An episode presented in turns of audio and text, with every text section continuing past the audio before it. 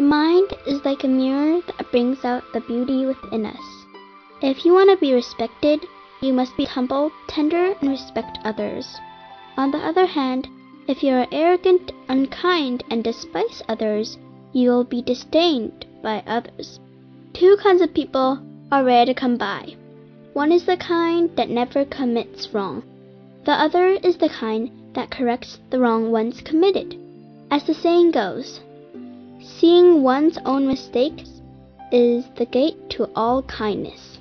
It takes them tremendous strength to recognize one's mistakes and to vow to correct them.